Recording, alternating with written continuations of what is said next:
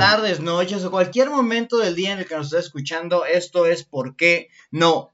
Y en esta ocasión te queremos presentar la segunda parte de nuestro podcast ¿Por qué no dejas de angustiarte? Si no escuchaste la primera, por favor, ve y busca nuestro episodio número 62 en el que empezamos esta conversación con Jimena Sánchez Juárez acerca de la angustia y la ansiedad y te recuerdo, porque tú seguro si no escuchaste, pero tal vez no te acuerdas de los por qué no que utilizamos. Utilizamos nada más tres, que creo que fueron suficientes para generar esta conversación. ¿Por qué no? Número uno, pues porque no pueden hacer las cosas. Es decir, yo no puedo dejar de angustiarme porque la gente no es competente, no es capaz, no pueden hacer las cosas. Entonces las tengo que hacer yo y eso me genera estrés. Segundo, ¿por qué no? Pues porque no puedo hacer las cosas. Es decir, ya no dependo nada más de la gente, sino ahora yo tengo que hacer alguna tarea y pues no la puedo hacer tan bien como yo quisiera y eso me genera angustia. Y finalmente, pues porque no puedo saber qué es lo que va a pasar. Es decir, el mundo es muy complejo, es difícil, impredecible y bueno, pues ¿cómo quieren que esté yo tranquilo en la vida? Pues con toda esta incertidumbre. Bueno, y estos fueron nuestros tres por qué nos, de los cuales hablamos largo y tendido con Jimena. Y bueno, pues ahora te dejo con esta segunda parte que es la receta que ojalá te sirva para que dejes precisamente de angustiarte.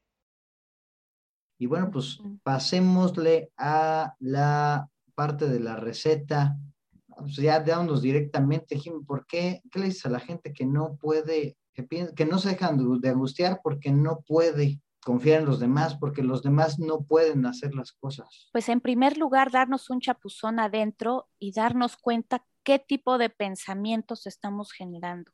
Nosotros, nuestra mente es tan predecible que lo que nosotros le demos es lo que va a responder.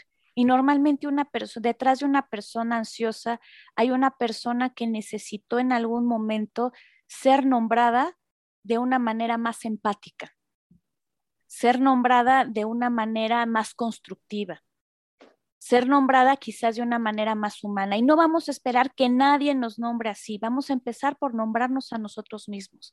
A ver, si yo fuera mi padre o mi madre, yo mismo, yo misma, y tuviera que hacer una recapitulación o una reedición de cómo hubiera querido ser visto, pues puedo hacer una lista y escribir y decir, bueno, a partir de hoy yo me voy a nombrar así, a lo mejor me voy a nombrar como una persona observadora, como una persona de rápida respuesta, pero consciente, una persona que es ágil, pero que no se pierde de los detalles, como una persona que sabe que los desafíos son parte de la vida y que si le llega el desafío se va, se va a basar en todos los aprendizajes previos que tuvo, digamos, en una persona que confía en sus capacidades mentales también y que toda la información que necesita, la mente es tan poderosa que todo lo que has aprendido, lo que has estudiado, lo que has visto, lo que has vivenciado, a veces se condensa de una forma tan rápida que cuando necesitas tú aplicar ese conocimiento, pues lo vas a aplicar, pero difícilmente va a suceder si estás estresado o estresado, este, si estás en un estado de angustia, si no estás en claridad contigo mismo, contigo misma. También otra cosa es que si el ansioso va más deprisa de la vida, revisa si no necesitas también sacar estrés a través de ciertos ejercicios físicos.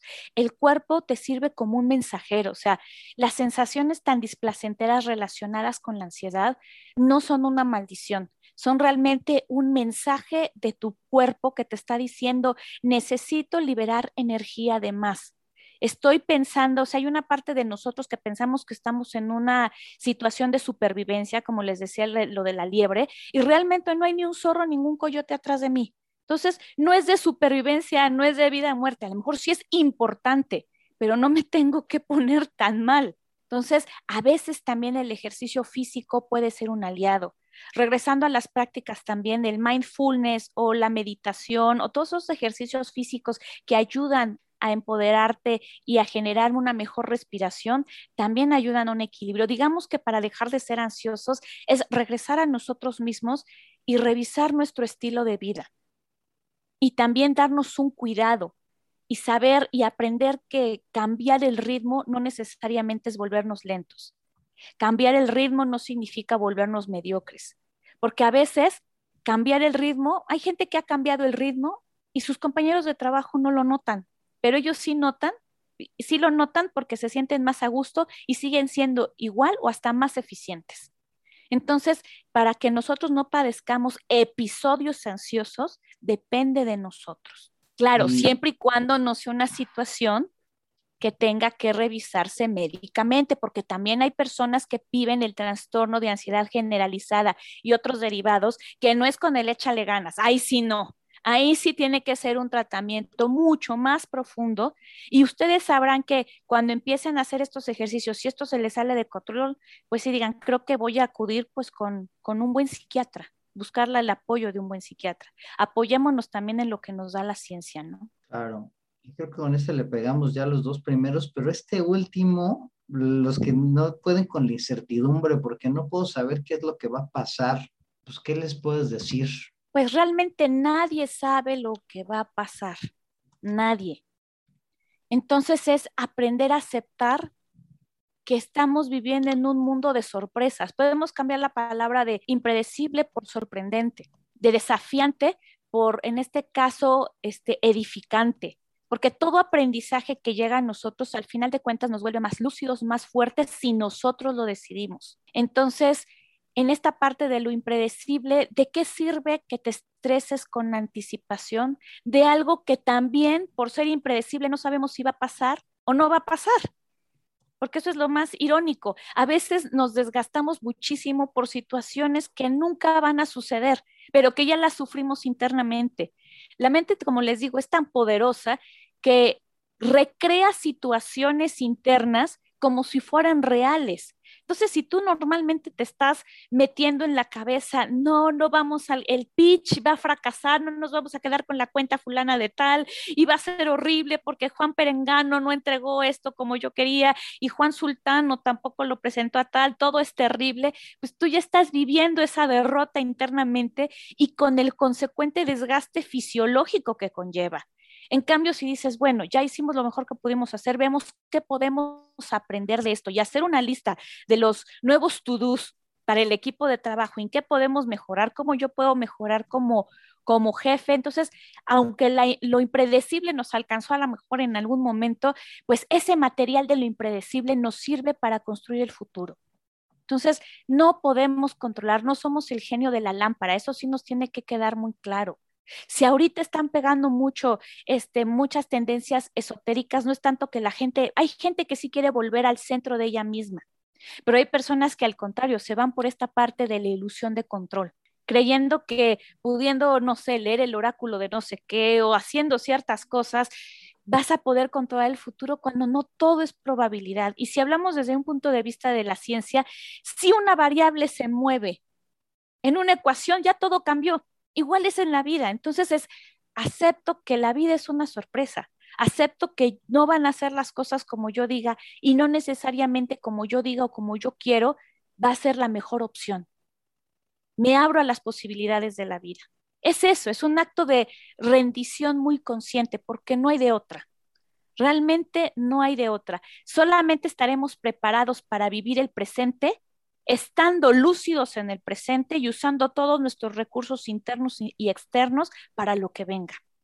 Porque de verdad, no importa cuándo te anticipe la gente algo, aunque te garanticen que va a suceder algo bueno o malo, hasta que no estamos en el momento justo de lo que está sucediendo, vamos a saber cómo se va a construir el momento. Entonces, esta es una, como diríamos nosotros en psicoterapia, una sana renuncia, porque también nos han enseñado que la renuncia es mala. Y sí, más bien claudicar antes de tiempo, no dar, este, no desarrollar nuestro potencial, pues sí es contraproducente, nos quedamos en una zona de confort. Pero cuando ya vamos al otro grado de la necesidad de querer controlarlo todo, aquí sí es a veces aplicar esa sana renuncia y ver qué puedo capitalizar de esta información que adquirí ante este momento de indecibilidad.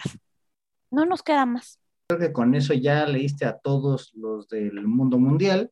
Como ves, Trejo, si te avientas la recapitulación de la receta. Con todo gusto. En este episodio de ¿Por qué no dejas de angustiarte? Nuestro primer por qué no se planteó como por qué no pueden hacer las cosas. Es decir, las personas este, controladoras se sienten angustiadas o se sienten ansiosas porque los otros no pueden hacer o llegar a los estándares que esa persona necesita. Entonces, hay que darnos cuenta, eh, según lo que nos platicó Jimena, de qué tipo de pensamientos y comportamientos eh, estamos poniendo sobre la mesa y sobre la dinámica del grupo. Detrás de un ansioso hay una persona con necesidades de empatía, con necesidades de ser escuchado y de ser nombrado. Así es como lo manejas tú, Jimena. A ver si pudieras aclararnos esa parte de qué, es básicamente ser nombrado. Ese sería el, pues, una parte de la receta, ¿no? Si transformas los pensamientos y los comportamientos, quizás eh, dejes fluir la energía dentro de ese, de ese grupo. El segundo, ¿por qué no? Es porque no puedo hacer las cosas. Y aquí, pues, eh, lo, mismo, lo mismo que el primero, un poco redirecciona tu energía hacia, no tienes que hacer tú todo, no tienes tú que hacer todas las cosas que te, te obligas a hacer. La responsabilidad no nada más recae en ti, recae en todo un equipo. Hay que aprender a manejar esa situación. ¿Y por qué no puedo saber qué es lo que va a pasar? Pues desde luego que no puedes saber lo que, vas a, lo que va a pasar exactamente. Entonces, es, eh, es importante dejar que te, que te sorprendan los resultados. Eh, no sirve que te estreses con anticipación por algo que tal vez no suceda. Hay que aprender y hay que rendirse ante las circunstancias que se nos están presentando, puesto que no podemos controlar todas las variables de la vida. Y una vez que suceda esto, pues capitalizar y aprender de lo que, de lo que realmente está sucediendo. Esa sería la, la recapitulación de la receta, mi estimado Diego, estimada Jimena. Oye, y eh, bueno, a ver si nos puedes aclarar esa parte. Cuando tú dices eh, nombrar a, a, las personas o al, individuo, ¿a qué te refieres? Es decir, todos en un grupo social la verdad, tenemos una forma de etiquetarnos. Claro que dentro del enfoque gestáltico es mucho trabajar con las etiquetas. Sin embargo, también existe esa paradoja de que toda persona en un sistema necesita un lugar, una función. Volvamos quizás a una metáfora muy, muy, muy simple, pero es básica en la interacción de las personas, ¿no? Es como en la aldea de los pitufos. Está el pitufo filósofo, el pitufo bronista, pitufo fortachón, pitufina, papá pitufo, etcétera, etcétera.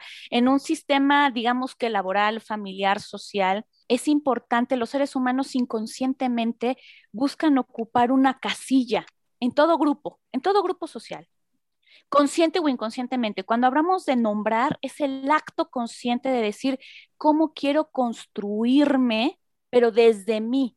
Porque si ya sé que quiero ocupar un lugar en cualquier grupo, una de dos, o dejo que los demás me nombren al azar, que me apoden al azar, o yo me nombro desde mis miedos y mis carencias. Cuando hablo el nombrar es literal, ¿qué, de qué forma quiero irme perfilando? Porque eso también me va a hablar de mis expectativas, de mis funciones, inclusive de distar ese mismo personaje. O sea, los seres humanos manejamos roles. Entonces, cuando digo, no voy a esperar a que los demás me nombren, voy a empezar a nombrarme. O tú como líder, fíjate también cómo nombras a los demás. Es decir, realmente, ¿cómo estás tú dándole una función al otro? Sobre todo en la parte de las organizaciones, porque cuando tú literal dices, ay, es que esta persona es improductiva o esta persona es irresponsable, pues inconscientemente estás construyendo esa imagen de improductivo y de irresponsable en el otro. Entonces, para co-crear otra imagen, pues es decir, más bien desde la realidad de esta persona, ¿qué sí es lo que resalta que puede ser bueno para la organización? Bueno, a lo mejor esta persona puede ser muy despistada pero de repente le llegan muy buenas ideas. Ah, entonces voy a decir que eres, creativo. Ah, entonces te voy a pasar el balón de creativo o de innovador y que enfoques tu atención en eso.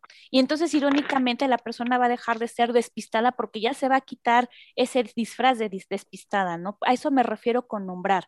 La forma en cómo nosotros concebimos a los otros sirve mucho si tú eres un líder y tú como individuo, cada quien como individuo, hay que checar cómo nos nombramos, porque en la forma en cómo nos vamos nombrando, en los, en los roles que nos damos, es como vamos a ir actuando en consecuencia. Entonces también alguien que dice, no, es que soy muy, es que soy muy nervioso y a lo mejor no es que sea tan nervioso, a lo mejor se pone en una situación donde acaba poniéndose de esta manera, ¿no? Actuando de esa manera. Entonces es hacer como una revisión profunda de realmente es esto lo que soy o realmente puedo yo explotar otras áreas mías de forma más enriquecedora. ¿Cómo me voy a nombrar? ¿Cómo me voy a ver? ¿Cómo me voy a vivir? Muy interesante todo este definición ¿no? propia o, externa. Eh, ahora, para, para, investigar más al respecto, para leer más de esto, eh, ¿qué fuentes recomiendas? Bueno, realmente hay muchísimas, muchísimas fuentes. Yo ahorita, pues, literal, en algún momento quise darme a la tarea de escribir un libro principalmente para ayudar a todas las personas que están entrando en este mundo sobre distinguir, soy una persona estresada, soy una persona nerviosa, de verdad soy ansioso o o sí necesito algo más que solamente pues trabajar en mí mismo, ¿no?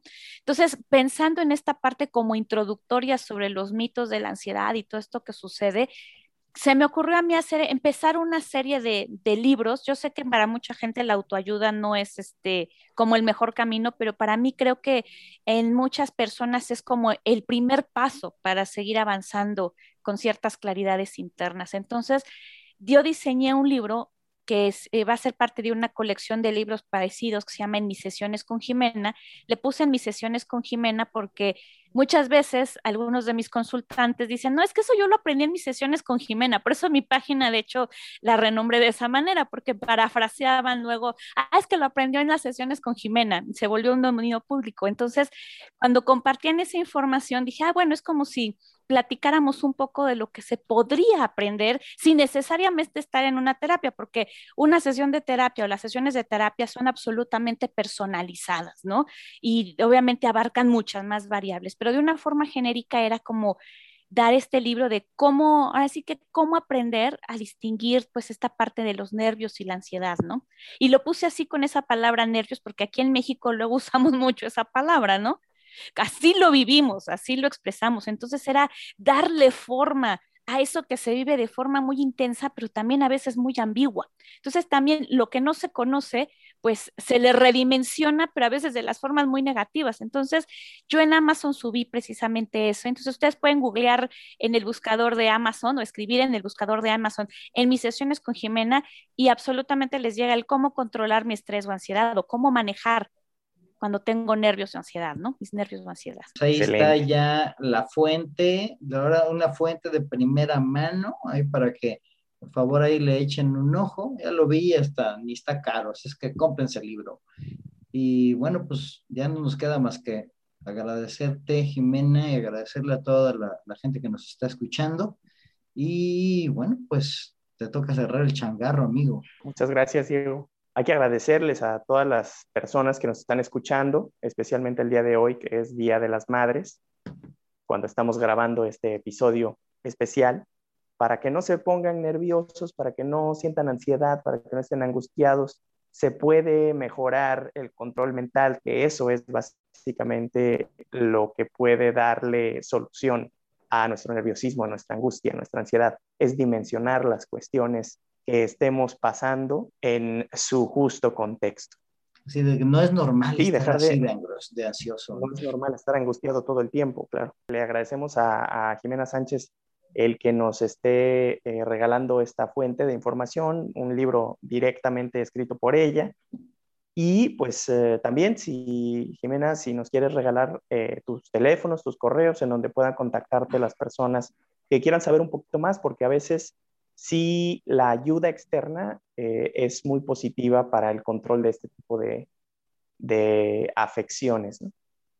Claro, claro. De hecho, es una forma de reaprender a cómo experimentar la vida y el apoyo psicoterapéutico también es muy importante. Digamos que el libro es un primer paso para profundizar, pero ya tu trabajo personal siempre pues es mejor con la ayuda de un experto, ¿no? Bueno, y en mi caso, ustedes pueden encontrarme tanto en Facebook como en Instagram con buscando, ahora sí que en mis sesiones con Jimena, y ahí me encuentran, o en mi página web que es www.jimenasanchezjuárez.com. Debo enfatizar que Jimena en este caso es con J. Eh, y mi teléfono es 55 40 68 2008. Ahí vía WhatsApp los puedo atender con muchísimo gusto. Muchísimas gracias y pues gracias a todas las personas que nos escucharon el día de hoy. Espero que no se sientan angustiados por el hecho de que estamos cerrando este camino. Adiós.